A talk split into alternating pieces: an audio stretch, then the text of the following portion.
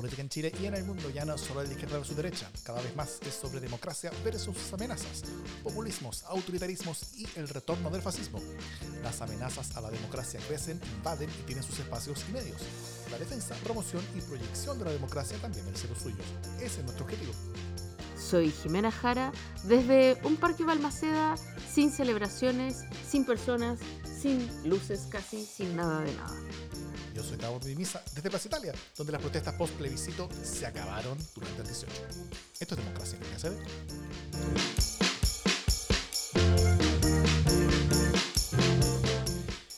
¿Cómo estás, Jimena Jara? ¿Cómo estuvo ese 18? Muy bien, me costó enchufarme con la vuelta a la realidad, oye. Esta, estos como feriados tan largos tienen esa tragedia que después uno aterriza pero muy mal, muy mal. Estuve como en ánimo 18 como hasta las 12 del día. Ya había hecho la clase y todo, pero, pero bueno. Y además se vuelve, se aterriza forzosamente, cuesta salir del ánimo, pero además suelen estar llenos de trabajo. Entonces, hoy día fue un día en el que tuve que hacer todo el trabajo que no hice el lunes ni el viernes. Como 420 reuniones. Pero bien. Así es. Yo te, mandé un, yo, yo te mandé un WhatsApp, de hecho, media tarde, diciéndote, solo porque, por si acaso, Jimé, hoy es martes, no lunes. y, y parece que fue bien recibido el mensaje porque, porque no tenías muy, muy aclimatado ese pequeño detalle. Sí, también me doy cuenta que te, te levantaste bastante tarde porque a media tarde fue después de las 18 horas. O sea, yo a las 18 horas me di cuenta que era hoy día martes y este mensaje me lo mandaste como a las 7 y media. No era media tarde, No, Era- era, las, eran las 6, 6 de la tarde. Bueno, era fin de tarde para una persona que madruga como yo. la, la tarde termina a las 8, pero bueno, ya. El día de hoy vamos a hablar sobre qué pasa en la política exterior de Chile. Entre gran- muchas noticias que han habido eh, en, en esa materia, muchas de ellas poco comprensibles y que yo creo que, ah, o sea, creemos que hay algunas cosas detrás de eso. Y, eh, y como segundo tema vamos a, vamos a hablar sobre la relación entre los gobiernos municipales y el gobierno eh, ante la cercanía de las elecciones y cómo las distintas figuras se posicionan en, en el par de años que vienen. Eh, pero antes tenemos un par de noticias de la casa. La semana pasada publicamos el cuarto capítulo de A mí nunca me han encuestado, donde Paulina Valenzuela y Sergio Toro tuvieron de invitado a Bernardo Maquena para analizar cómo le fue a las encuestas en el plebiscito. Eh, spoiler, como el chiquiturri. Eh, esta semana se viene el quinto, el quinto capítulo de esta imperdible serie de podcasts sobre encuestas. Eh, así que sigan el podcast A mí nunca me han encuestado en cualquier plataforma donde escuchen sus podcasts. También, la semana pasada y justo antes del 18, enviamos el nuevo capítulo de LSD Sin Censura, que es el capítulo exclusivo que hacemos en agradecimiento a nuestros aportantes que mes a mes nos ayudan a poder hacer más y mejores podcasts. Eh, así que si quieren sumarse al creciente grupo de personas que nos se suma a esta misión de hacer podcast en defensa de la democracia, pueden hacerlo en los links que están publicados en las notas del podcast si nos escuchan o en la descripción del video si nos ven. Eh, y alcanzarán a recibir el LSD sin, censura de este mes también. Eh, ¿al- al- ¿Algún adelanto sobre lo que hablamos en, en este sin, sin censura? Considerando que lo que se dice específicamente en el, en el sin censura se queda en el sin, sin censura. La verdad es que entre el último LCD sin censura y ahora ha habido tanta cueca, tanto asado, que no me acuerdo francamente cuáles fueron los temas. Sé que terminé en algo 18, pero no puedo recordar. Ah, ya. eh, como que analizamos la chica del cambio de gabinete. O no, no hicimos eso, ya no me acuerdo. Mira, lo, lo único que yo sí voy a decir es que la Jimena se mandó unas décimas imperdibles. Sí, las compartimos, ¿ah? No fuimos tan mala gente. Como estábamos en ánimo 18 y de festejar, las compartimos por, por, el, por la cuenta Twitter. De... Por redes sociales. Sí, sí, sí. Así es. Y bueno, y muy contentos, Eso no nos lo guardamos. muy bien. Y muy contentos por las varias personas que se nos han unido a- a es- a- al grupo de personas que nos aportan en los últimos días. Así que eh, contentos por eso. y Muy bienvenidos y espero que, que disfruten este pequeño podcast de agradecimiento que hacemos todos los meses. Bueno, dicho eso, vamos a los temas de la semana. Vamos a los temas de la semana.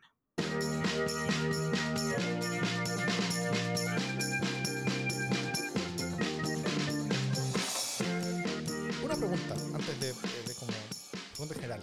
¿Qué, qué pasará en Cancillería y en las relaciones exteriores de Chile? En las relaciones exteriores de Chile. Eh, primero, el presidente decide no recibir las credenciales del embajador de Israel, al parecer como protesta por la muerte de un joven palestino en el norte de Cisjordania ese mismo día, horas antes de la ceremonia, donde sí recibieron, por ejemplo, las credenciales de otros regímenes represores. Eh, y el gobierno lleva ya casi una semana pidiendo disculpas, como es, eh, marca este gobierno. El embajador chileno también en España y amigo personal del presidente Boric, Javier Velasco, en una presentación ante empresarios de ese país, se refirió al estallido como producto de los 30 años de aumento de desigualdad, diciendo que ahora no pasaría algo parecido. Mientras en la pantalla atrás suyo pasaban imágenes de la destrucción de esos días. Em, eh, obviamente se llenó de críticas y las excusas y disculpas van a venir en cualquier momento. No tardaron en llegar. ah, no tardarán en llegar. No tengo pruebas, pero tampoco tengo dudas. Eh, también después de meses con el subsecretario de Relaciones Económicas Internacionales, José Miguel Ahumada, discutiendo a la Unión Europea e intentando reabrir la negociación ya cerrada sobre la actualización de nuestro acuerdo de libre comercio, incluso amenazando con hacer una consulta ciudadana al respecto, finalmente se anunció que se firmaría un par de horas antes de que el presidente Boric se reuniera en Nueva York con la presidenta de la Comisión Europea, Ursula von der Leyen. Y dijera que no se firmaría. Ah, no, es broma. no, eh, se va a firmar, ya, ya se va a firmar. Eh, después, de, después de toda esa pelea, se firma. Y también después de años oponiéndose al Acuerdo Transpacífico de Cooperación Económico, o TPP, como parte fundamental de la identidad política de la generación y mundo político que actualmente gobierna Chile, incluso Boric usando poleras de no al TPP en el Congreso Nacional cuando era diputado, ahora se anuncia que probablemente se va a firmar la tercera. Mientras tanto, eh, eso. Y Pregunta entonces, ¿Ahumada lo pierde todo? ¿Es el fin de la política exterior performativa? ¿La política exterior como gustito choca con la realidad y la realidad ganó? ¿Qué está pasando en nuestra política exterior, Jimena Jara? Mira, yo voy a ser menos destructiva esta vez. Eh, porque ya para qué, ¿cachai? Si en el fondo han tenido que vivir momentos amargos.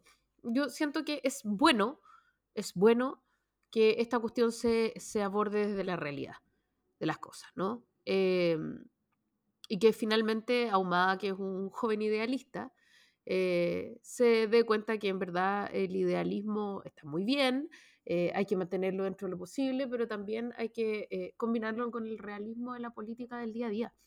y está bien. Y creo que también haría bien una solución de continuidad. Creo que también haría bien una solución de continuidad del presidente como para explicar por qué ya no usa esas poleras. Pero no me parece grave que haya cambiado de opinión. No me parece que, que sea una, una mella en, su, en sus capacidades ni en su liderazgo. ¿Tú sí? Yo veo que hay una distancia bien grande entre lo que se ha dicho tanto tiempo y lo que se está haciendo. Lo cual, por, un lado, me tiene conflictuado, ¿no es cierto? Porque por un lado estoy contento de que se estén haciendo cosas que, que encuentro un poco más sensatas que, que, las que decían hacer. Eh, pero, eh, pero también me preocupa un poquito el que, el que, este, el que esta desfase entre lo que se dice y lo que se hace ocurra en la materia donde Chile debiera tener mayor rigurosidad eh, y certidumbre en su, en su política de largo plazo. O sea, porque, porque mucho de lo que, de lo que este mundo llegó eh, diciendo que iba a ser en el, eh, al, gobernar, eran muchos de estos temas choques y diferencias con respecto a la política de Estado de Chile un gobierno puede cambiar la política de Estado, o sea, puede, puede hacer ciertas cosas que son distintas a las que Chile venía haciendo. Son elegidos para, eh, eh, para ello. Pero, pero, pero, para intentarlo hay que hacerlo bien, hay que estar muy convencido, hay que tener muy buenas razones y hay que estar dispuestos a, a, a, dar esa discusión y a terminar ganando esa discusión, ¿no es cierto? Si, si es que quieren cambiar la política de Estado. Pero en estos casos, en, todos estos casos, lo que sucede es que llegan con ciertas ideas eh, y finalmente y, y, y, y, después de una semana de pelea, básicamente retroceden en esa idea. Y lo único que queda detrás suyo es que siguen haciendo la misma política de Estado siempre, pero después de haber hecho daño. La relación con Israel, dañada. La relación con la Unión Europea, dañada. La relación con, con, con distintas. O sea, hay, hay, hay, muchos daños que son completamente evitables. Si lo único que va a dejar esta forma de hacer política, este discurso, todo, esto, esto que se quiso venir a hacer, si lo único que queda al final es el daño, entonces están haciendo daño. O sea, ¿qué más hay que hacer? Ya, yo quiero decir una cosa aquí. Que voy a separar el tremendo error brutal eh, que fue no, no eh, recibir al embajador de Israel, que es un nivel de daño así como directo a las relaciones diplomáticas, versus eh, esta posición sostenida del no al TPP, que tenía un sustento distinto y era parte de un debate, ¿sí? de un debate país en el que hoy día están cambiando de raciocinio y de, y de decisiones, pero que es distinto. Eh, en el sentido de que no es un condoro hecho y derecho eh, y punto final.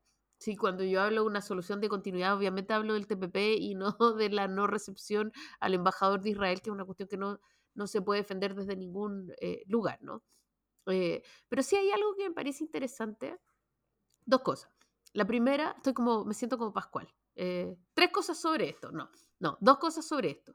Eh, lo primero es que quien primero cambió las relaciones internacionales y las relaciones de Estado, porque se entiende que las relaciones internacionales son relaciones de Estado, no relaciones de gobierno, fue mm. Sebastián Piñera cuando cambió sus relaciones con Venezuela, cuando le dio largas al, a UNASUR y fundó su, secta alternativa eh, del sur, pro sur, no me acuerdo cómo se llama la cuestión, eh, como para hacerse amigo de otra gente y cambió las lógicas de Chile en materia de política internacional.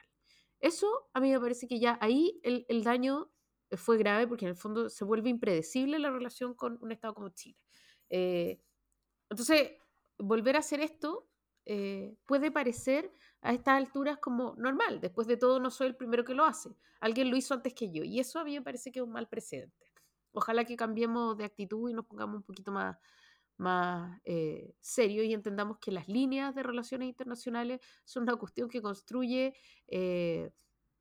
construye confianza a lo largo del tiempo, ¿no? Construir, o sea, generar un tratado con un país no es una cuestión como para que, como para que cambien las relaciones y las ideas cada cuatro años.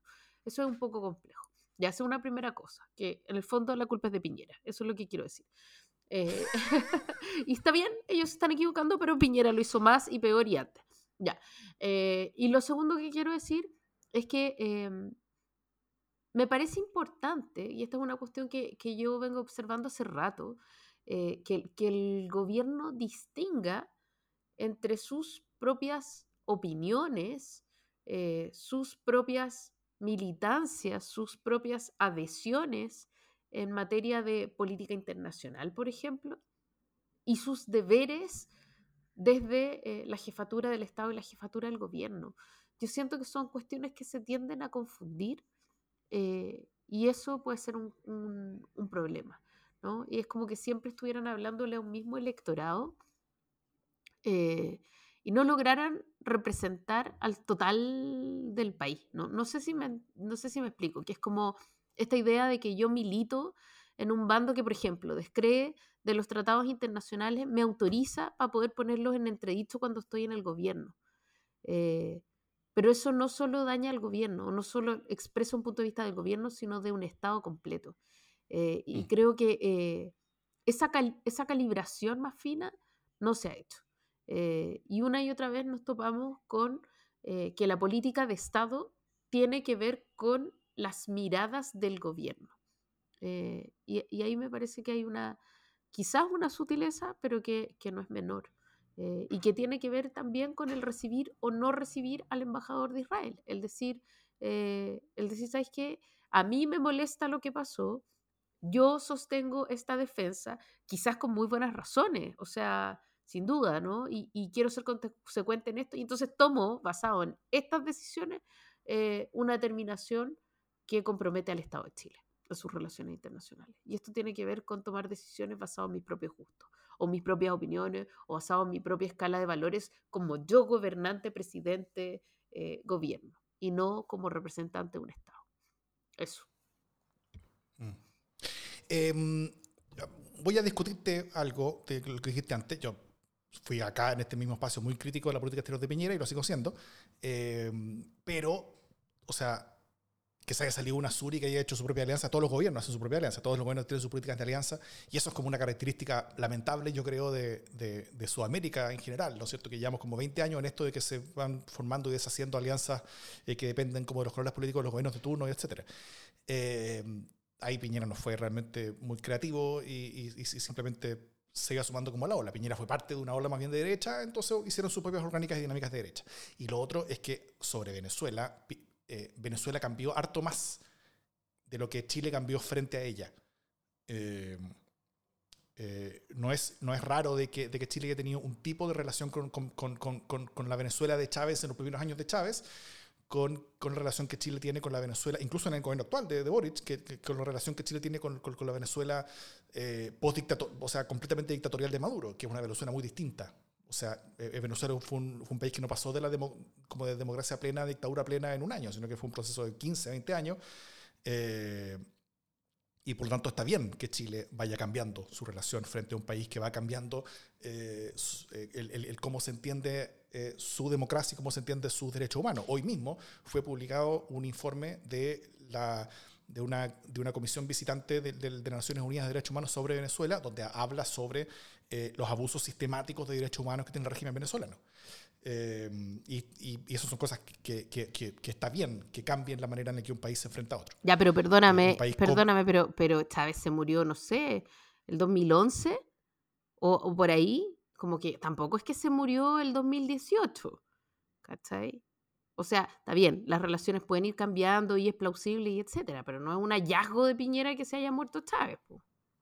No, no, no, pero, pero también en el gobierno pasado de Bachelet también hubo, un cambio, fue distinto como Bachelet trataba a Venezuela en, su, inicio de su segundo gobierno, como, y, era muy distinto en su segundo gobierno como fue tratado en, el primero, etc. Bueno, está bien. En, el, tema de Israel sí, sí, me gustaría hacer como el, como el, el, el punto de que eh, yo también soy súper crítico de lo que hace ese régimen. Yo creo que ese régimen está en camino a construir un, un, un estado de apartheid que es muy... Eh, muy, muy complejo. Es, es, es, un país que se está alejando de, de la democracia a una, a una gran velocidad eh, y del respeto a los derechos humanos, donde siempre ha habido conflictos y siempre hay problemas en, en, esa zona, pero, pero, pero, pero es algo que se está agravando en, en, en el sentido de, o sea, se agrava la perspectiva futura mientras eh, la solución del Estado palestino se aleja también políticamente por razones locales, etcétera, regionales de allá, etcétera. Eh, pero, eh, pero no es el, o sea, la crítica al Estado está muy bien hacerla, pero el recibimiento de las credenciales de un embajador no es el momento de hacerla. Hay, muchas oportunidades para hacer esa crítica, hay, muchas oportunidades para, dejar eso muy en claro. Eh, el, no aceptar que un embajador llegue a Chile es algo que, simplemente es usar mal las herramientas de la diplomacia, para la cual se supone que el gobierno tiene personas expertas que saben al respecto y le, y le, y les, y le pueden decir, son capaces, debieran ser capaces de decirle al presidente de que esa no es la vía para hacer estas cosas, sino que estas otras son todas las otras opciones que tiene. Eh, y, o esas personas no están diciéndole bien al presidente o el presidente no las está escuchando. Y eso es muy serio. Porque el presidente no es una persona experta en relaciones internacionales, no tiene por qué serlo, pero tiene personas expertas en su gobierno. Y si no está escuchando a las personas expertas en su gobierno, eh, eh, vamos a tener más problemas de estos. Y eso, y eso a mí me, me, me, parece lo grave en este asunto. Sí, y solo un, un, pequeño detalle, pero que tiene que ver también con la política internacional, que son los dichos de, de la canciller Antonio Urrejola eh, a propósito de la, de la monarquía. Eh, ¿Qué pasó ahí? Como es, es parte de un, de un, mismo impulso, ¿no? De esta idea eh, de, que, de que todo puede ser interpretable. O sea, eh, yo tengo la mejor opinión de Antonio Urrejola eh, y, y, de su conocimiento internacional y de sus capacidades. Pero también cuando, cuando la canciller dice, más allá de lo que uno opine sobre la monarquía, eh, guay. O sea, eh, este, ¿es esa una línea que alguien le pone? Esta es una pregunta sincera. O sea, alguien le dice que tiene que decir, eh, bueno, pero puede que, puede que opinemos cosas distintas. O sea, ¿Por qué si estás hablando de otro país, por qué tienes que opinar eh, sobre un régimen político que elige otro país? ¿O por qué eso tiene que ser siquiera opinable? Porque tiene que ser tema. Eh, ¿Alguien le dice a la canciller, oye, ¿sabes qué? No te olvides que hay opiniones distintas sobre la monarquía cuando hables de Inglaterra. No sé. Eh, me, me, parece muy curioso y creo también que cuando el líder de la política internacional eh, se permite este tipo de como de, de, no sé cómo decirlo, pero de, conversaciones, de conjeturas, de, eh, de pensamientos sobre eh, la política internacional en voz alta, también quienes vienen eh, debajo de esa política internacional pueden sentirse tentados de hacer tal cosa, ¿no? Es, ese es un riesgo. Eso. Sí. Y y, diste también un pequeño detalle cuando dijiste, eh, cuando hablamos de Inglaterra. Otro error, además de la canciller Rejola, fue que se refirió a Inglaterra como el país que perdió a su jefa de Estado. cuando no es así. Inglaterra, Inglaterra no es, no es una, una, una nación soberana única e independiente. Es, Inglaterra es es parte del Reino Unido. El Reino Unido es el que pierde a la reina. Es, la reina del Reino Unido. No o sea, es la reina de Inglaterra, pero también es de Escocia, también es de Irlanda del Norte, también es de, varias cosas más, Gales. Y eh, Inglaterra es el pedazo de una isla. Entonces, cuando la canciller habla sobre Inglaterra, cuando habla sobre estos temas, eh, además cuando, cuando, cuando se refiere como, y, como que tiene que poner el tema de discusión sobre la monarquía misma, es, es, bien raro. O sea, creo que, a ver, para mí han habido ministros buenos, ministros malos en este gobierno. Hay algunos ministros de los cuales yo no esperaba mucho, hay otros ministros de los cuales yo esperaba bastante y han cumplido. Yo creo que la, el, la o el ministro que, en el cual ha habido una desilusión más grande, al menos de mi parte, con respecto a lo que era esperado una vez fue nominado versus el desempeño que ha tenido, ha sido la ministra Urrejola. No solamente por las cosas que han sucedido bajo ella. Que uno, puede pensar que está la cagada y que, y que, y que están estas dos almas y que, y que, hay mucho conflicto y que, ella puede hacer lo, lo, mejor que puede. Que era lo que yo defendía en los primeros meses, donde yo decía, aquí confiar en, la ministra. Por último, tenemos esta ministra, a diferencia de lo que pasaba a nivel de su, de su secretaría más abajo. Eh, pero ya cuando ella, ella también se empieza a equivocar y empieza a meter las patas tanto, ahí la pregunta es, parece que no, no, no, no hay nomás. O sea, parece que, no, que, que, la, que la ministra no era, no era tanto la, la, el, el, el, punto como de orden y de sensatez que nosotros pensamos que había en, en esa especie como de selva que es Cancillería, sino que, eh, sino que ya es parte de la selva. Eh, la reina leona del, del, asunto, lo podría decir. Y, y, si es que así, bueno, eh, estamos un poquito más a la deriva y, y es un poco más complicado todo. yo mantengo mi fe con la canciller. yo no. Em, bueno, y otro tema en la política exterior fue el discurso del presidente Boric ante la Asamblea General de las Naciones Unidas. Fue el tercer jefe de Estado en exponer en un discurso marcado por la defensa de la democracia, eh, por poner a Chile como un ejemplo de intentar recomponer tejidos sociales rotos, eh, por hacerlo en democracia, por defender la democracia incluso cuando se pierde y, es derrotado, a pesar de que él decía que cuando, cuando, cuando, el pueblo habla, eso nunca es una derrota del gobierno, pero es mentira, o sea, fue derrotado. Eh, ¿Cómo tuviste ese discurso, Jiménez? Tú tenías opiniones fuertes al respecto. Mira, he estado todo el día tratando de calibrar mis opiniones sobre el discurso para poder dar una, una opinión lo más eh, emocionalmente. Eh, eh, ¿Te, te, te, te que escuchemos un segundito ese discurso? Por supuesto. Y es que a muchos les llamó la atención que un país que ha logrado índices importantes de crecimiento económico y de desarrollo humano que dan cuenta de importantes mejoras en la calidad de vida de su población, se haya visto enfrentado a la vez a una crisis tan profunda. Desgraciadamente, lo que ocurrió en mi patria no fue casal, no fue casualidad, sino la consecuencia de innumerables historias de dolor y postergación que se fueron incubando y afectando el corazón mismo de nuestra sociedad. Y quiero decirles que aquello, aunque no se espere, puede pasar en sus países también. Por eso los quiero invitar a anticiparse, a anticiparnos todos juntos en la búsqueda de una mayor justicia social, distribuir de mejor manera la riqueza y el poder debe ir de la mano con un crecimiento sostenible y tengo la profunda convicción que espero sea compartida de que aquello es posible y es urgente. Bueno, he estado tratando de calibrar. Eh, yo creo que este pedacito que pone Davor eh, es de lo mejor del, discurso del presidente Boric. Em, distingo dos partes de este discurso. Eh, una mucho mejor que la otra. Creo que eh, toda la primera mitad del discurso es bien imprecisa.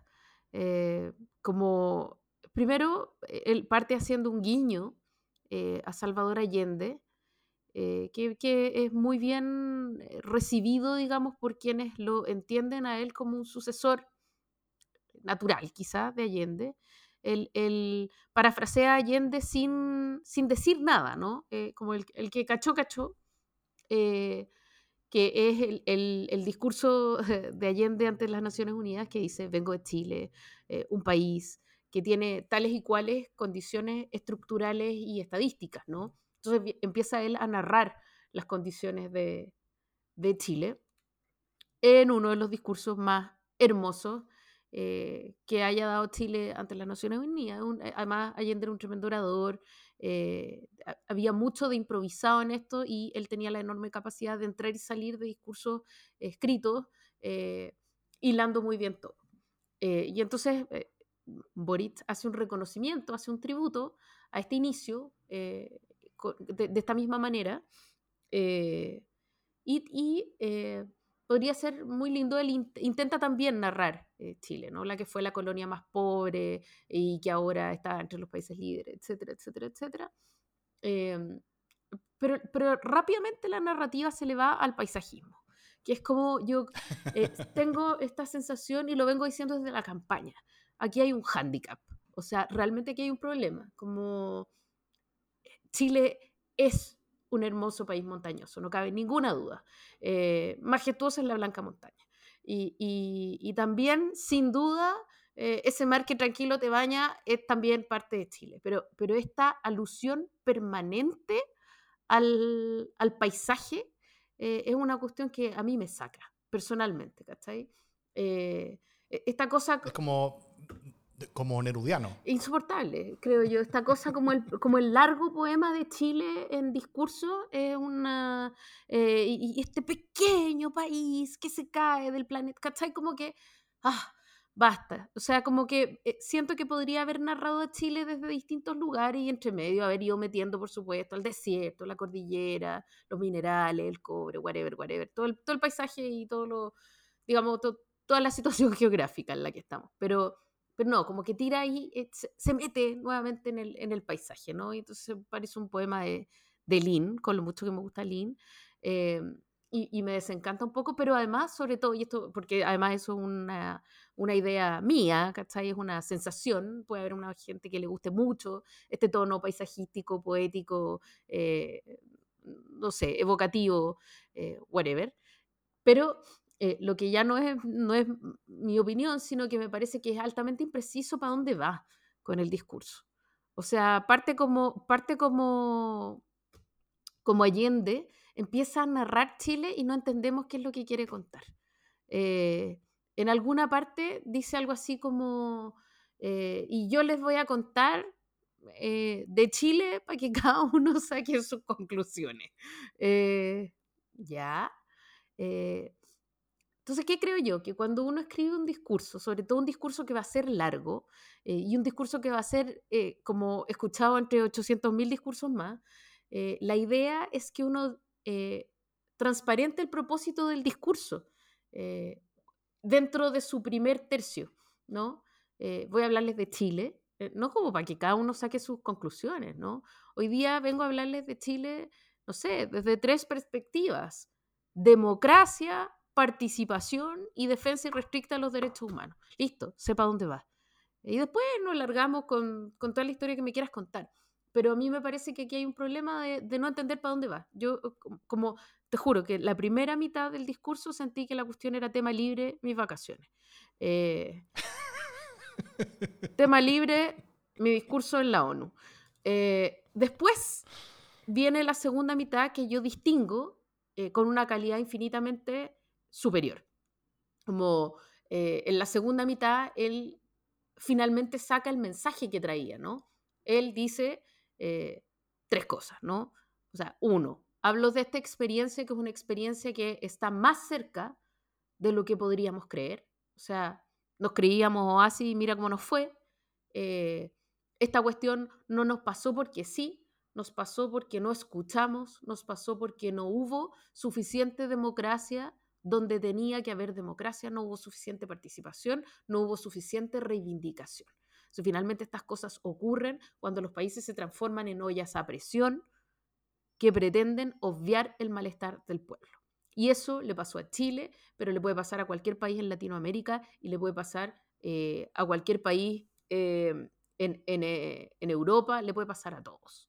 ¿sí? O sea, siempre el estallido está más cerca de lo que creemos. Eso es un buen mensaje. Eh, el siguiente buen mensaje es que por más que nos moleste la democracia, es preferible a cualquier otra cosa. eh, y me parece que eso también lo retrata bien.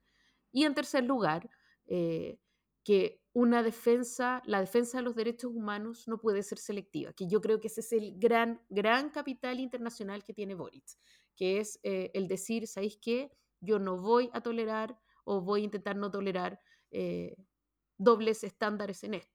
O sea, una violación a los derechos humanos una violación a los derechos humanos y los regímenes que son más afines a mi ideología no son menos violadores de los derechos humanos.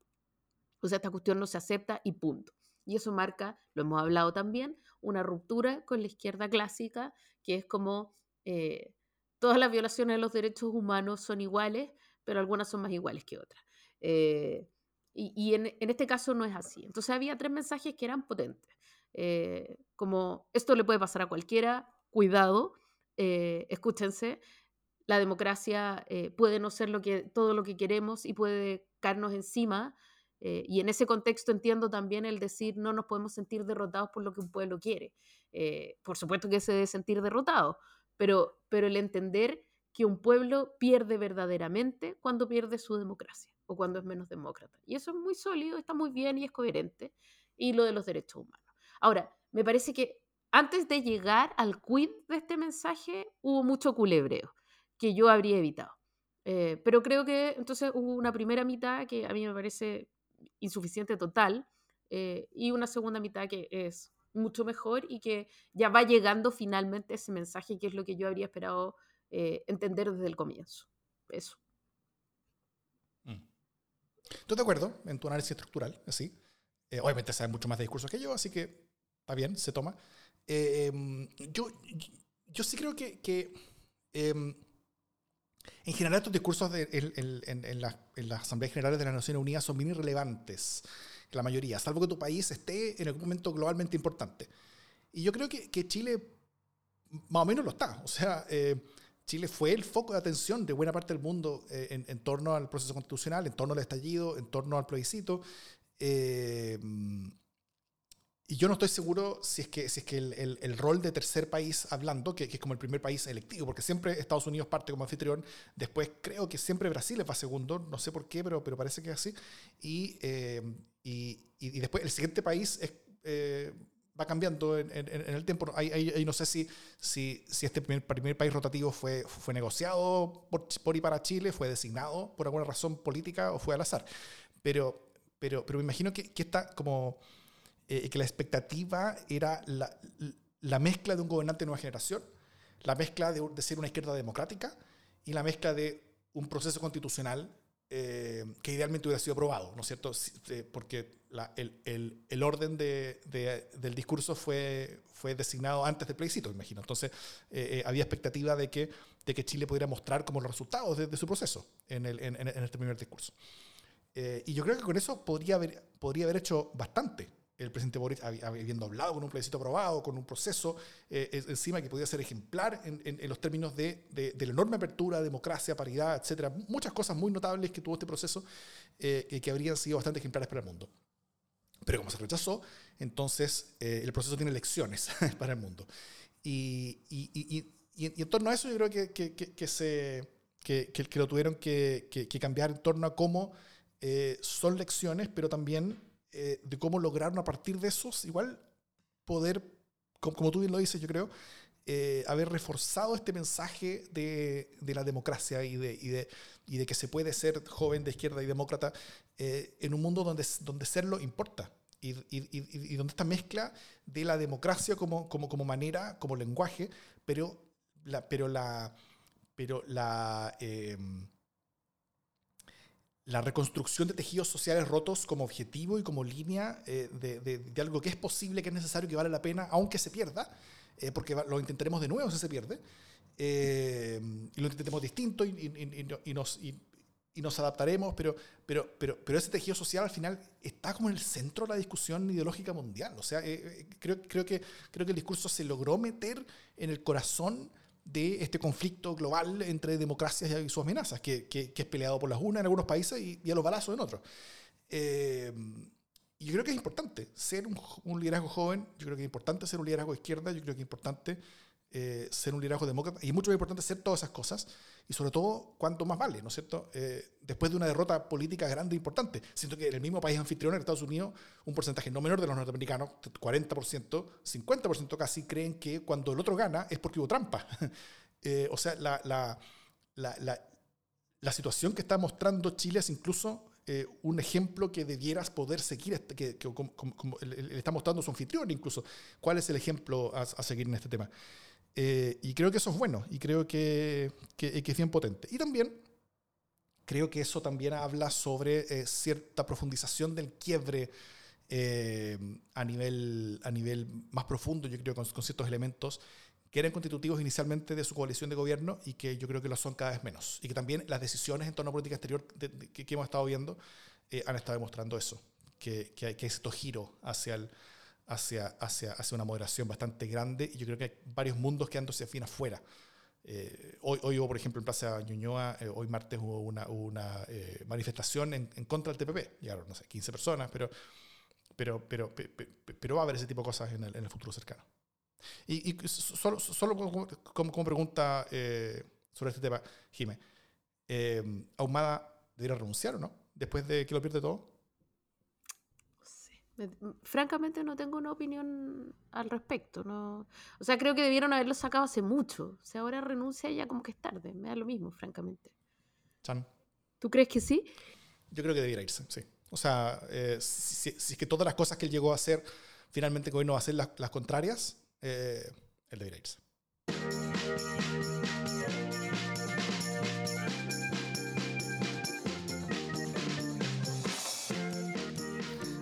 Fue, muy impresionante eh, lo, que vimos en, no en Inglaterra, sino en el Reino Unido este, este, estos días, eh, sobre, sobre cómo un gran funeral, ¿no es cierto? Un gran funeral, y, cuando abrieron el féretro, porque lo abrieron en un momento, tú podías ver adentro, y adentro de ese féretro estaba el pastelazo de la semana.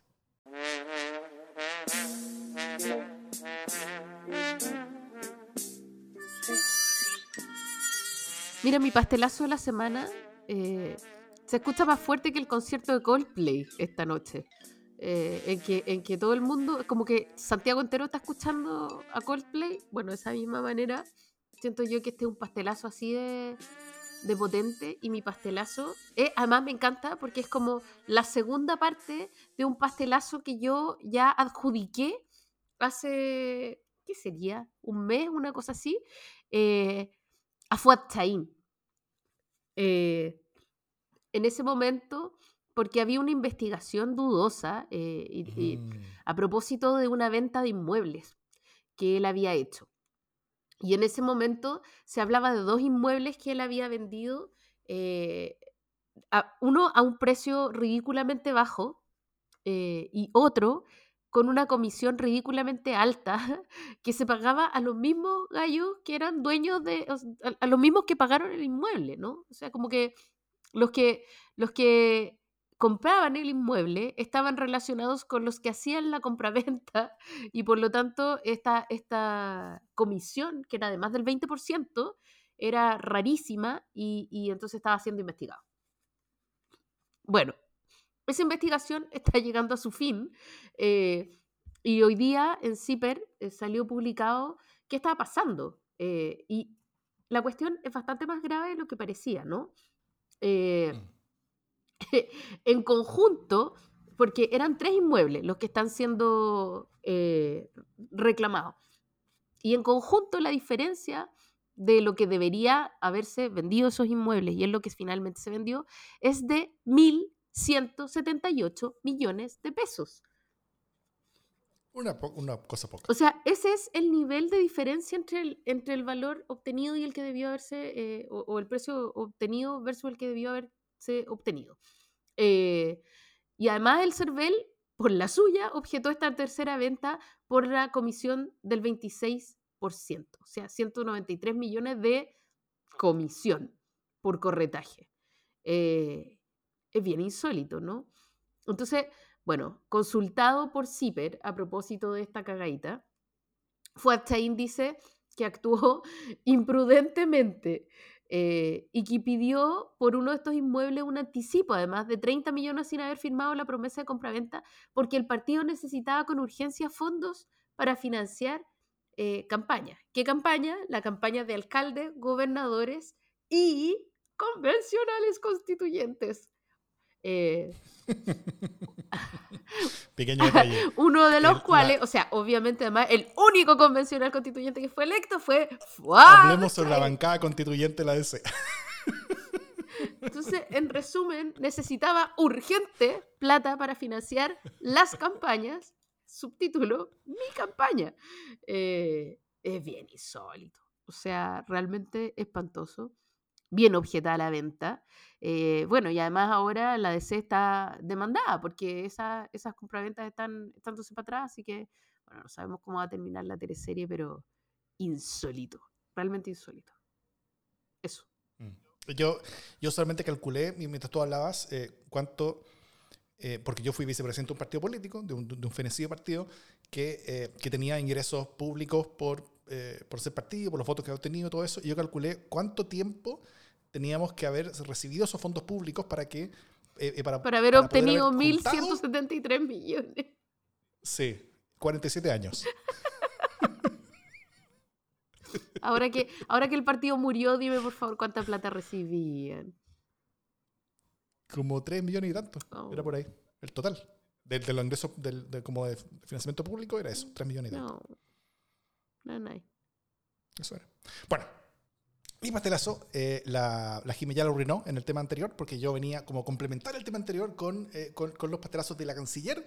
Iba a nombrar el tema de, eh, de, de cómo había, había eh, dicho que eh, esta, esta discusión sobre la monarquía eh, en Reino Unido y también sobre cómo había eh, dicho Inglaterra en vez de Reino Unido en la canciller. Y simplemente diciendo, bueno, si la canciller no está clara en, en lo- en los conceptos de su cartera, eh, mal podríamos esperar que el resto lo esté.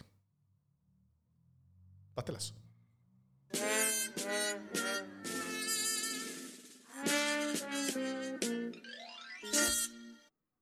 Oye, em, mira, una teoría que empieza eh, a, a circular y que de hecho hoy día eh, apareció en nuestro queridísimo, no, en nuestro querido eh, diario La Segunda, tiene que ver con qué va a pasar con la relación de- entre los alcaldes oficialistas y el gobierno ahora que el gobierno está en un momento complejo, ¿no? Esto a partir de lo que pasó con Macarena Ripamonti eh, la semana pasada, así como que recién veníamos sacudiéndonos de- del cambio de gabinete y de todo lo que estaba pasando eh, con el gobierno y la pérdida del, como del plebiscito, la tremenda derrota del plebiscito, y Macarena Ripamonti con esta mano abierta, pero como para dar una tremenda zu- zurra, eh, al gobierno le puso un plazo eh, de 72 horas, que además tampoco entiendo en, en qué se basa, ¿no? Ese plazo, así como le doy Un ultimátum. un ultimátum de 72 horas, porque si, es que es como, literal, es como a la una, a las dos y a las tres, que es como día uno, día dos y día tres. Le doy 72 horas. Eh, bi- bien, raro, que además le respondieron. ¿ah? Le respondieron antes de las tres. Eh, y, y claro, entonces empieza a generarse una tentación eh, de, de distanciarse quizás del gobierno, ¿no? Eh, entonces la segunda salía que eh, los alcaldes siendo los mejor, los, como las entidades mejor valoradas institucionalmente, habían perdido mucha aprobación. Bueno, todos esos alcaldes que han perdido mucha aprobación tienen, sin embargo, una aprobación bastante más alta que el gobierno en sí mismo. Eh, y por lo tanto, es razonable pensar que tengan la tentación de no estar ahí tan vinculados, ¿no? Eh, y ahí la primera pregunta es, ¿tiene sentido siquiera soñar que los, que los alcaldes van a querer distanciarse eh, de la presidencia cuando en verdad son tareas distintas? Esa es una primera pregunta que yo tengo para ti. O sea, ¿hay la posibilidad de que se confundan y que alguien, eh, no sé, juzgue, invento, a Tomás Bodanovich por lo que hace Boric en la moneda? A mí me parece un poquito, un, poquito subido de suflé esa suposición. Pero lo que sí me parece más plausible es que eh, los gobiernos locales necesitan eh, hacer brillar sus propias gestiones. Y en ese hacer brillar sus propias gestiones, muchas veces tienen que hacer exigencias eh, desde el territorio al gobierno. Y ahí sí, por supuesto, pueden endurecer el lenguaje, ¿no? de hecho, tradicionalmente, porque para qué vamos a hacer que esto es algo como que pasa recién o ahora en el gobierno de Boric y nunca pasó antes, eh, los alcaldes tienen esta doble dimensión de apoyo eh, en la política pública, eh, albergan y hacen andar proyectos pilotos, en algunos casos, sirven para actos de campaña, pero al mismo tiempo tienen la pedida, son, eh, son un poco cacho, porque, porque siempre que va un presidente quieren hablar y cuando quieren hablar, eh, oiga, presidente, no se olvide que usted nos dijo que la primera piedra, no se olvide, presidente, que aquí se aprovechan de pasarte la cuenta que le tengan y siempre hay una cuenta. Eh, ¿Se van a subir por el chorro los alcaldes? ¿Es esperable que se suban más por el chorro de lo que tradicionalmente se suben? O, o esto es una conjetura de la segunda por desestabilizar el gobierno? bueno, lo último siempre puede ser siempre puede ser cualquier otra cosa, pero, pero, eh, pero, pero yo creo que sí hay bastantes razones para pensar por qué los alcaldes se pueden estar poniendo nerviosos a estas alturas. Eh, por ejemplo, Ripamonti en Viña del Mar. Viña del Mar es una comuna que, donde el rechazo ganó por 57%. No fue poco. Eh, y la, la, distancia que se hace entre los alcaldes y sus gobiernos no es tampoco nueva. O sea, lo mismo pasó con Carter, con Codina el gobierno pasado, ¿no es cierto? Eh, los alcaldes empiezan a, generar distancia. Eh, hasta con, con, con, con Matei, incluso pasó con, con Piñera. Y, y, y, ojo que el contexto político electoral no es independiente de todo esto. los actuales alcaldes fueron elegidos en una elección que compartió urna, o sea, compartió día con la elección de convencionales en las que hubo una ola hacia la izquierda, sabemos eso.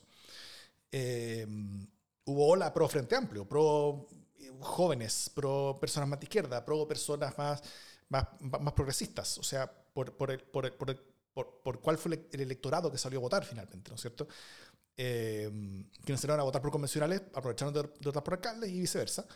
Eh, y, y, y, la idea, yo creo, es que lo que pase en la próxima elección de convencionales, no solamente no va a ser así, sino que hay un miedo a que sea una ola en el sentido contrario. Y un miedo que no es muy, muy, muy perdido, porque, porque casi todas las olas han sido, eh, y las principales olas han sido según el tamaño de la posición que existe en contra del gobierno de turno. Eh, y, yo creo que sí hay algo de eso de que las personas votan a favor o en contra eh, de alcaldes según hacia dónde sobran los vientos políticos. No solamente por la fuerza de la posición, sino también eh, por la fuerza de los entusiasmos políticos y de movilización electoral. En el contexto de los votos voluntarios. Si el voto es obligatorio, ahí la izquierda puede tener aún más problemas todavía, según lo que vimos en la última elección. Eh, y yo creo que los alcaldes bien quieren evitar lo más posible ser arrastrados por una ola anti todo esto. Entonces, por eso, por ejemplo, en parte ahora eh, los alcaldes están pidiendo eh, que, que, la elección de constituyentes no se tope con la municipal de nuevo. ¿no es cierto? Los mismos alcaldes que fueron empujados a, sus cargos a grandes triunfos, gracias a que, se topó con que, su elección se topó con la elección de convencionales, ahora están pidiendo que la elección de convencionales no se tope con, sus reelecciones porque, porque pueden tener bastantes problemas. Eh, y, y, yo creo que efectivamente esta ola que sobre representó a alcaldes de ciertas características, de nuevo, un poco más de izquierda, un poco más progresistas, un poco más jóvenes, eh, es una ola que, probablemente no solamente no hay razones para pensar que vuelva a existir la próxima elección, sino que hay razones para pensar que va a seguir en la elección contraria en la próxima elección. Así que yo creo que hay harto miedo y creo que tienen buena razón para tenerlo eh, en, torno a cómo, se, eh, a, cómo se establecen electoralmente las cosas. Y dicho todo eso, una de las maneras en las que ese miedo se puede manifestar es efectivamente en crear distancia hacia el gobierno. No necesariamente porque eso sea una relación directa con, eh, con, con, el gobierno y elección y reelección, sino más bien eh, para construir su propia imagen y también para, para marcar ciertas distancias con respecto a lo, que, eh, a lo que puede ser la ola que estas personas pueden ver que, está, que están llegando. Yo creo que la próxima municipal va a ser una masacre para la izquierda. No tanto porque sea un, res- o no tanto porque, porque vaya a ser el peor resultado de su historia, puede llegar a serlo, pero, pero, pe- pero no necesita hacerlo, porque en la municipal pasada le fue tan bien que ahora un resultado más cerca de la media histórica chilena ya sería un resultado muy malo porque muchos eh, alcaldes emblemáticos per- perderían sus cargos. Eh, y eso yo creo que los alcaldes y alcaldesas están posicionándose para intentar minimizar el golpe de esa situación. Bueno, más vale que traten de salvar, o sea, la lógica política, digamos, de los conglomerados, eh, tiene sentido que cada alcalde intente salvar su feudo, ¿no? Eh, esto es Sí. sumamente importante, ¿no? No, no, es un, no es solo una deslealtad. Es necesario que, que se diversifiquen los repertorios de manera que algunos tengan posibilidad de proyectarse. Eh, en ese sentido, el que menos, mm, el que menos terreno ha perdido es es Tomás Bodanovich, eh, que ha sorprendido, creo yo, eh, para bien, y que ha mantenido un tono bien dialogante y bien adecuado. Eh, aquí en, en el chat en vivo, por supuesto, alguien dice, eh, entre la idea de subirse por el chorro o no, Sharp se va a subir por el chorro. Bueno, sí, en verdad Sharp es como que vive subido por el chorro, así que eh, nació arriba del chorro. Pero más allá de Sharp, eh, yo creo que es probable que, que a lo mejor los repertorios se diversifiquen, eh, pero, y, y llámame incauta una vez más, eh, creo improbable que, que vayan a tomar todos la acción de llegar y dispararle al gobierno por cualquier cosa como Macarena Ripamonti, que a pesar de todo sacó su tajadita de rédito electoral con eso. Mm. Sí, puede que, puede que, que Rimonti haya, haya, haya exagerado, pero también entre todos estos alcaldes eh, de, de grandes comunas, eh, de grandes comunas urbanas, eh, de- de- que, que son hoy día como, como las estrellas del Frente Amplio en términos municipales y, y del, y del mundo pro en general en términos municipales, eh, Viña del Mar fue la comuna donde el, al rechazo le fue mejor. Entonces, si es que iba a haber una comuna donde esa, esa, esa contrarreacción iba a ser más fuerte, era muy probablemente que iba a venir de Viña del Mar. ¿Esto es culpa de Mundaka? Ah. Son las malas influencias del Gore. ¿Qué estará pasando? Bueno, es, es- es- es una región rara, eh, Valparaíso. Entre Mundaca, entre Charp y entre Ripamonti, creo que vamos a estar viendo bastante eh, de esa región en los próximos meses y el próximo par de años. Eh, y, y todo lo que vamos a estar viendo no va a ser eh, completa y absoluta lealtad al gobierno, eso lo puedo afirmar. No tengo pruebas, pero tampoco dudas.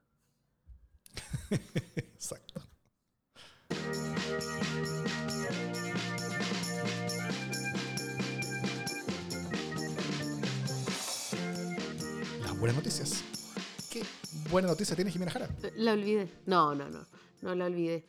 Mi buena noticia tiene que ver con, con la retirada paulatina eh, de las mascarillas, que además eh, no es una decisión eh, tonta ni caprichosa, sino que tiene que ver con la bajada de, em, de los contagios. Así que me parece bien que de a poco vayamos retomando ahora sí la idea de la normalidad y aprendiendo a convivir eh, con un COVID que llegó para quedarse, que ya probablemente a todos o casi todos nos ha dado eh, y, que, y que en el fondo entendamos que las vacunas son la manera de lidiar eh, con esto y no, y no necesariamente las mascarillas en todo momento. Ahora, yo personalmente voy a seguir usando mascarilla en el metro, yo creo, hasta el día que muera, eh, porque, porque encuentro que ya como me transformé, la, la pandemia me transformó y no, no tolero entrar a un contexto así como apretado, respirando tanto germen encerrado, como que me da asco, lo encuentro promiscuo y no lo puedo tolerar. Así que creo que usaré, creo que usaré mascarilla forever and ever en el transporte público, pero fuera de eso, me parece muy bien que se retire. Muy bien. Mi buena noticia, uno puede evaluarla de la perspectiva buena o la perspectiva mala. La perspectiva buena es que hay sincronías con, con, con la Jime. La perspectiva mala es que tal como la Jime arruinó mi pastelazo, también arruinó mi eh, buena. Ah, Eh, ¿Por qué? yo, yo también venía a decir que el subse de salud Carlos Cuadrado anunció que pronto habrían cambios importantes en el uso de mascarilla. Eh, Chile es de los países con mayores exigencias aún legales sobre uso de mascarillas y aforos, entre otras cosas. Eh, hay- y, y no hay muchas razones para que seamos tan eh, outlier eh, internacionales en estos temas. La pandemia no ha terminado, pero ya está bastante difuminada hacia la hacia, hacia, hacia, hacia ser una hacia ser endémico el, el- el- virus. eh, donde va a ser uno más de los circulantes y que va a ser más grave que la gripe, pero mucho menos de lo que fue inicialmente el COVID. No es el mismo COVID, eh, eh, con todas las defensas que tenemos todos, con, con, con todas las vacunas que hay, etc. Y, y, y con las mejores técnicas que hay de tratamiento también, y de pastillas de todo tipo. entonces, mientras nos vayamos vacunando más o, o vamos a ver regularmente, una o dos veces al año, vamos a estar relativamente bien eh, al menos eh, comparando con, con, como lo estábamos hace algunos meses, un par de años. Así que es, es, una buena cosa ir recuperando la normalidad en términos legales y también simbólicos. Va a tener costo, pero las exigencias también los tienen. Así que ir buscando un nuevo equilibrio yo creo que es buena cosa. Lo importante es que el gobierno mejore en su gestión de vacunas, donde ha dejado bastante que desear en sus primeros meses. Así que espero que la nueva eh, ministra de Salud llegue con nuevos bríos al tema de, de vacunas para que esta disminución eh, eh, en, el uso de, mascarillas y, en el uso de, distintas formas de, como de control antipandémico que también nos limita las libertades, eh, tenga el menor costo posible en términos de salud y de la población. Eso. Lamento haber arruinado tu buena noticia, pero pensemos que es una buena noticia muy, muy grande y que merece ser resaltada doblemente. Sí, claro. Perfectamente. Muy bien. Dicho eso, esto es democracia en LSD.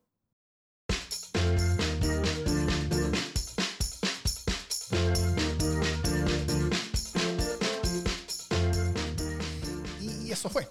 Oye, Davor, Oye, feliz cumpleaños atrasado. sí. Esta es otra cosa que vamos a revelar del, del, LSD sin censura. Cuando la Jimmy llegó a grabarlo en mi casa el otro día, porque ella, ella hace un par de semanas, como que ha dicho, tú estás pronto a cumpleaños, ¿no es cierto? Estaba súper atenta, porque soy una persona muy cariñosa y atenta, ¿cachai? Como el 2 de septiembre. Sí, va a estar el 12. Pasó el 12, la Jimmy no me dijo nada. Yo no soy de las personas que dicen, ay, tu cumpleaños, salúdame. Porque a mí no me importa mucho si me saludan o no. Como que a mí no y grabamos el 13. ¿Ah? Pasó el 12, que era lunes, y grabamos el 13. No, no, no, grabamos. Martes 13. Grabamos el. El martes 13. No, pues grabamos como el jueves. No, pues grabamos el Sin Censura el jueves, pero el martes 13 grabamos ah, el, el, LSD común y silvestre. Este, el LSD. Y, no, y tampoco dije nada, qué pésima. Así es, así es. Y después grabamos el jueves el LSD Censura y yo tenía una bolsa eh, que, que, decía feliz cumpleaños, así como en medio del living, caché, cuando yo entró y como miró la bolsa y ahí se dio cuenta. Sospechoso. Y hizo clic y todo se derrumbó. Todo, Mientras yo me reía, por supuesto, porque la situación era muy graciosa. Me desmayé, me hice en, disculpa y nada. Próximamente carretearemos para resarcir la situación. muy bien. Que estén muy bien. Que estén todos muy bien. Muchas gracias por escucharnos. Y escuchen a mí nunca me han encuestado.